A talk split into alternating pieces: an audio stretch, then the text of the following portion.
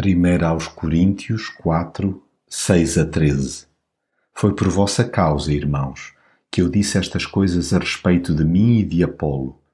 Do nosso exemplo devem aprender a cumprir as Escrituras, isto é, não devem deixar que o orgulho que têm por uma pessoa seja desprezo por outra. Quem é que te diz que és mais do que os outros? Que tens tu que não tenha sido recebido? E se o recebeste, por que é que te orgulhas como se não tivesses recebido? Até acham que já têm o que precisam, já são ricos, tornaram-se reis sem nós. Quem dera que fosse verdade, pois nós participaríamos convosco no reino. Parece-me de facto que Deus nos colocou a nós, os apóstolos, no último lugar, como se fôssemos uns condenados à morte. Somos como um espetáculo para o mundo, para os anjos e para os homens por causa de Cristo, é nossa a loucura e vossa a sabedoria, é nossa a fraqueza, é vosso poder, é vossa a honra, é nosso desprezo. Até ao dia de hoje temos sofrido fome e sede e tem-nos faltado roupa para vestir. Sofremos espancamentos e não temos morada certa. Cansamo-nos a trabalhar com as nossas próprias mãos. Quando outros nos falam com dureza, respondemos com doçura. Quando eles nos perseguem, sofremos com paciência.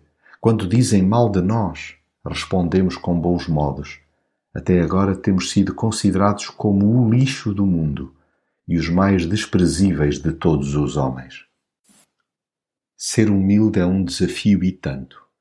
Exige uma luta titânica com o que de pior há em nós, o desejo indómito de sobressair. Nada melhor que começar a contrariar o ego inchado, treinando o serviço mútuo. Ao buscar o interesse alheio, deixamos de nos considerar o epicentro da vida. Vivendo para o próximo, largamos aquela postura pateta de competitividade fraternal. Percebemos finalmente que o que realmente importa é pertencer a Cristo.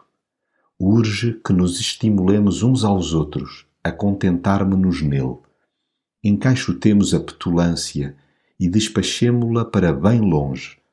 Fujamos da altivez e da presunção de autossuficiência, até porque caminhar em bicos de pé afeta a coluna espiritual. Caiamos em nós e percebamos a nossa finitude.